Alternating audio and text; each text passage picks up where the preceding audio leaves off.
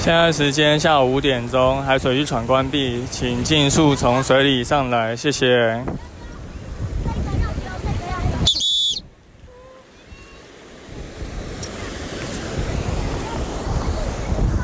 Hello，大家好，你现在收听的是《救生日常》，我是焦哥。这一次来到我们这个奥运特辑，对。从冬奥看台湾，难得现在就是全民都在关注奥运啊，收视率也突破了天际。那焦哥自己有看的数不多，但是最近看到一些网友乡民在询问一些跟水域活动相关的奥运比赛问题，那看了前辈的发文就非常有感，所以这一次特别来录这个奥运特辑来讲一下焦哥从这一次奥运里面看到了什么。好，现在其实已经比赛比到尾声了，吼，那台湾也是。非常厉害啊！就还没比完，已经获得了这个历史上最佳的成绩，真的要给这些选手非常的一个热烈的掌声。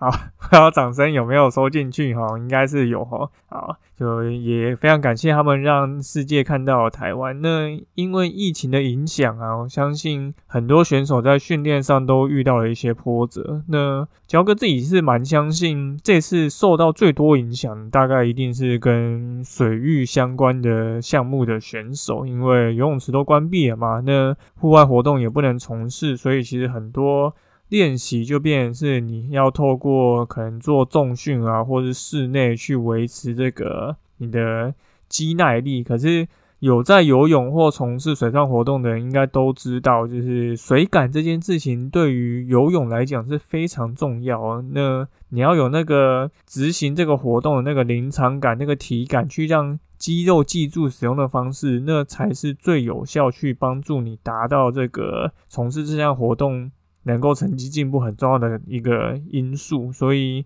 很多你看，即便是可能肌肉练得很大块的人，那他如果没有常在游泳的话，他不知道怎么去做这个发力，他没有让肌肉记忆住，其实真的不一定会让成绩会变好哦。所以我教哥自己在教学的时候，也是鼓励学生，你就是能够多游，就是我我一个礼拜教的这课，可是你最好一个礼拜来。练习有个三次，让你的肌住肌肉去记住怎么使用，那这样是对于学习最快的一种进步方式。所以看了这一次的奥运啊，就让焦哥想到上个月有一则非常神奇的新闻哦。那这个新闻的标题是这个祝田姐儿黄义婷冬奥赛前找水赶，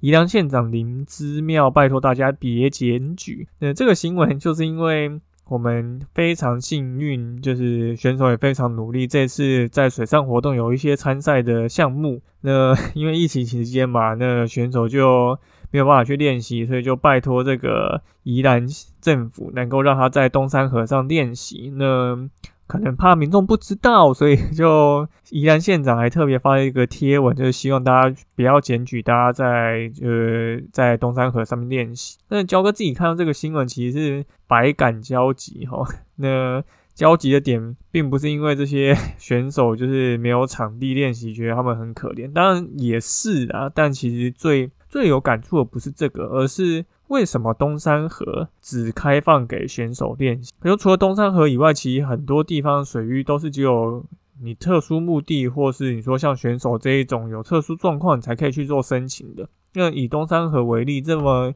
一个漂亮、平稳又安全的一个水域，我相信大家都去过宜兰，然后可能有去过东山河吼。那它其实是一个很稳定的一个水域状况，可是却。永远岸上都插着禁止下水的牌子，因为这个东山河根本没有开放给大众使用。我不知道大家看奥运啊，然后看了这么多比赛项目啊，除了台湾人的成绩就是很好的那个几个项目以外，不知道大家有没有去关心过我们这一次冬奥啊，到底有几项跟水水域相关有关的比赛项目？大家知道几项吗？好，给他两秒钟想一下啊，好。两秒就是这么快就过了哈，总共有七十九项，七十九项是一个什么概念呢？它占了奥运总比赛项目的三分之一，就是有三十三 percent 都是就是跟水有关的项目。那其中游泳有三十七项，而自然水域则有四十二项。自然水域指的就是什么，像这种蜻蜓啊、划船啊、冲浪之类的。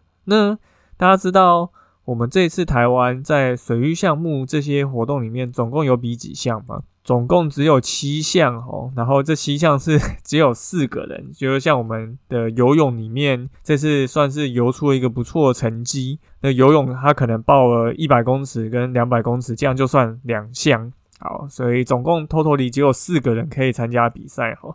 所以乔哥就会想到，哎，我们的游泳教育政策啊，就或者台湾这个先进国家的禁止的禁这一种文化，是不是去？你说扼杀或是妨碍的，就是我们去参加奥运项目的可能。那焦哥当然心里是会这样子觉得。毕竟，如果我们的政策永远都是山难封山、海难封海、西难封西，那我们当然永远都没有办法，就是好好的去培养这个各种从事运动活动的习惯。那你没有办法培养，加上政府不支持，那你当然就很难有产出像这样子有。高高能量，然后高技术的人才可以去参加这些高水准的项目。那基本上这个问题要怎么解决呢？焦哥觉得分为两方面，一方面就是焦哥自己本身像一条鱼，like a fish 一直在做的，就是从教育层面做下手。你从最刚开始的游泳教育，然后教育大家不要恐水。然后培养水安全观念，然后再增加自己的水中自救技能。那当多数人都有能力保护好自己的时候，那你当然在安全上面就会更无语。这是第一个方面。那第二个方面，其实就应该是从政策去改变。像刚刚焦哥讲到的防溺教育啊，然后水中自由技巧，这些是属于啊，你可能游泳或戏水会用到。那如果我们以有载具跟没载具来去区分的话，其实就可以直接把游泳项，呃，不是游泳项目，可以直接把水域活动项目分成这两项，一个就是有载具的，一个就是没载具。那有载具的像是什么呢？像是蜻蜓啊、划船、帆船、风浪板。风帆、冲浪，然后或者是可能台湾很爱端午节会划龙舟，只是奥运项目可能没有龙舟哦。那这个就是有载具的项目。那没有载具的呢，可能就像教哥他们，教哥现在在教的游泳啊，然后就跳水、水上芭蕾、水球，这些是靠身体的体积去从事的这些活动。所以这边其实就想要问大家，甚至是问政府一个问题：那到底是这些全副武装，然后穿着救生衣，然后有带各式装备、有载具的人去从事水上活动容易溺水，还是什么都不带，然后你说从事游泳或是相关活动的人容易溺水？那当然就是我们就是可能有些人对于自己的游泳技能有相当的信心，可是你说对比于这些有载具的。水上活动而言，他们其实更不容易发生溺水，他们顶多可能就是，比如说漂离岸边啊，或是没有力气划回啊，可是它并不会有立即上的生命安全的可能，这个几率是相对于没有载具的民众来的就是低很多。所以呢，焦哥就认为，这个从政策面来看，其实很明显，我们应该把这两件事情区分来看。因为你有载具的活动几乎不会溺水，那当这些有载具的活动的从事人口多，那这些人可能都可以成为这些一般溺水民众最近的救援单位。我相信很多在冲浪的朋友，尤其是像焦哥自己偶尔也有在冲浪，我大多数的冲浪朋友都救过人，就都是在冲浪冲到一半，然后发现有一般民众有状况，然后就还划着板子去协助，因为冲浪可能是在一个。比较靠近岸边的情况，所以通常比较容易会遇到溺水民众。那你说，如果是划独木舟 SUP，如果他从岸边出发，或者他在海上滑行，他如果看到的话，他一样也都是可以非常有效、立即去协助民众救援。这个可能会比你在岸上的人去通报消防队啊，或者通报救生员在下水来救援，这个速度跟效率都来得快很多。所以是不是代表一件事情？如果你海上有越来越多的水上活动玩家在从事这些水上活动，就相对于更能够去降低一般民众的溺水几率。那很多人就会说，其实台湾就非常不适合玩水啊，什么之类，就从事这些活动，因为沿岸很多啊，夏天又有台风，然后没事午后雷阵雨，溪流又很蜿蜒，容易暴涨。我必须说，就是。大多数的水域环境其实没有所谓的绝对危险或绝对安全的，就大家应该要抱持一个观念，就是所有的事情都不是二分法这么简单。你当然有时候水域它在平稳的一个状况很安全，那你遇到了一个封面或是一个下雨的状况，那可能就会导致它同样的环境、同样的地点，它可能就会变得很危险。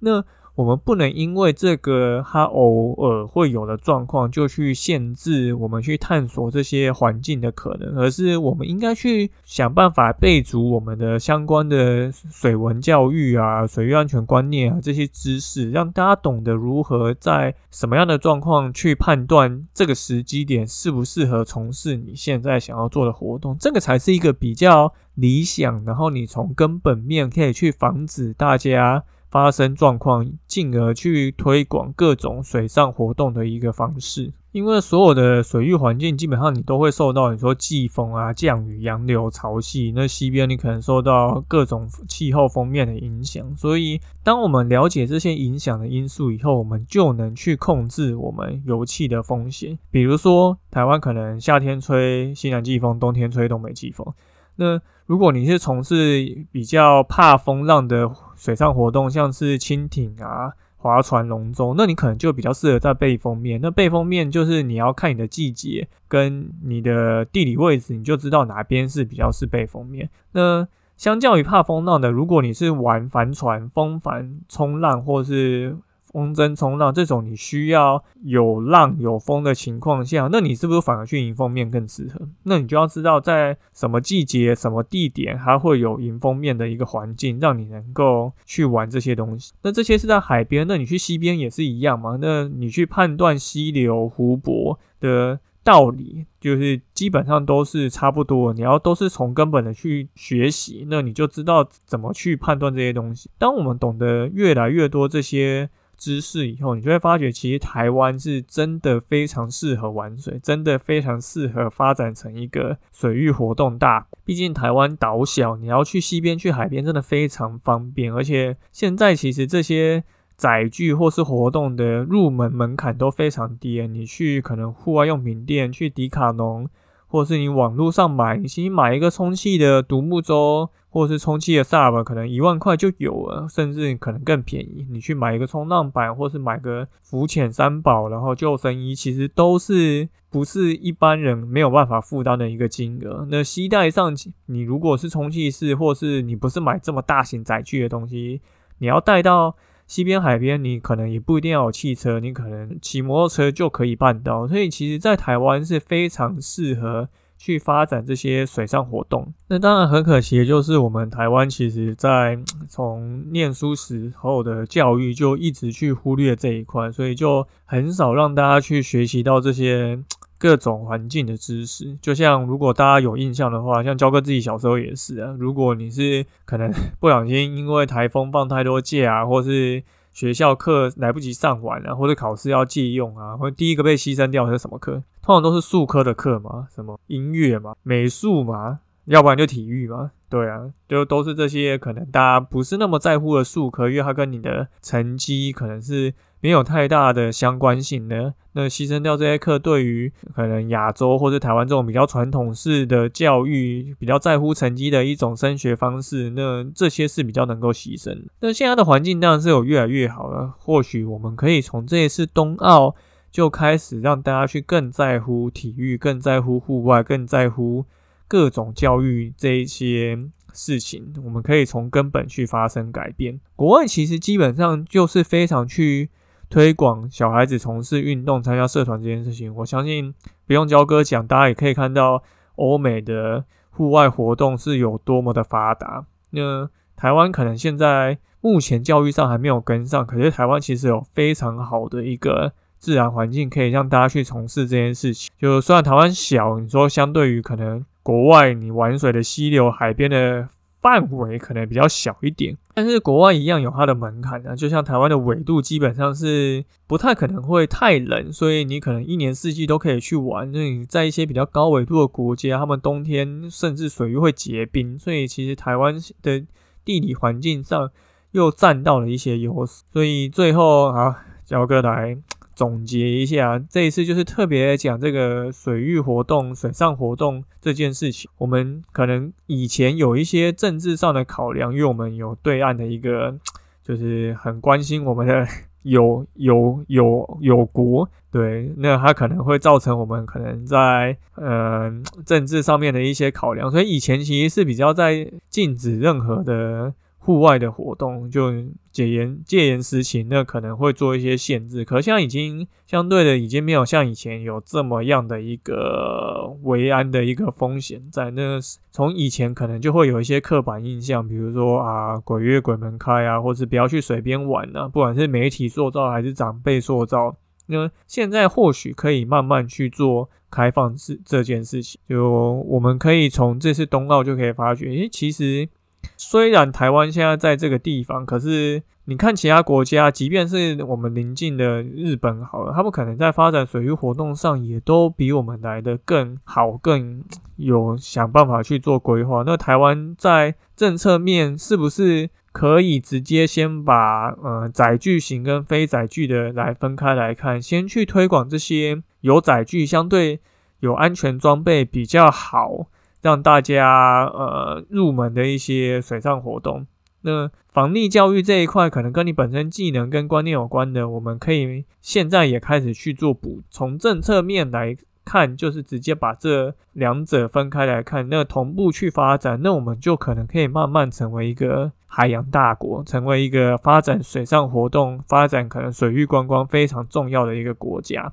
那这个也对于台湾的观光发展其实是非常有帮助的，所以就希望这一次冬奥能够让政府看到这件事情呢，也希望大家可以去。改变这样的思维，改变这样的想法，然后愿意开始去尝试各种的水上活动。虽然像因为疫情啊，可是就没有办法就是出门玩水。可是现在也已经微解封了，其实有些地方是已经可以开始条件式的去从事一些水上活动，所以大家就可以慢慢的去想想这件事情。那如果可以的话，也可以开始就是真的去开始去体验，就抓住夏天最后的尾巴。好。今天就录到这边，抒发了一下这一次看 冬奥的一些感想。对啊，那焦哥也有把这一次讲的内容做成一个比较好阅读、简单的图文懒人包。那焦哥会再把这个懒人包的资讯放在 show note 上，那大家可以再连接过去，然后把这个比较好阅读的内容，然后分享给大家。那感谢你今天收听我们的救生日常啊，就最近。大家都在关心奥运哦，所以焦哥也好像蛮久没有录音的，久违录一次音，然后来录了这个奥运特辑，希望大家都能够赶上这个夏天最后的尾巴，然后认真的来玩水一下。好，那就有问题就再欢迎私讯我们的 IG，那也欢迎到 Apple Park 的留言并给我们五颗星，那我们就下次再见喽，拜拜。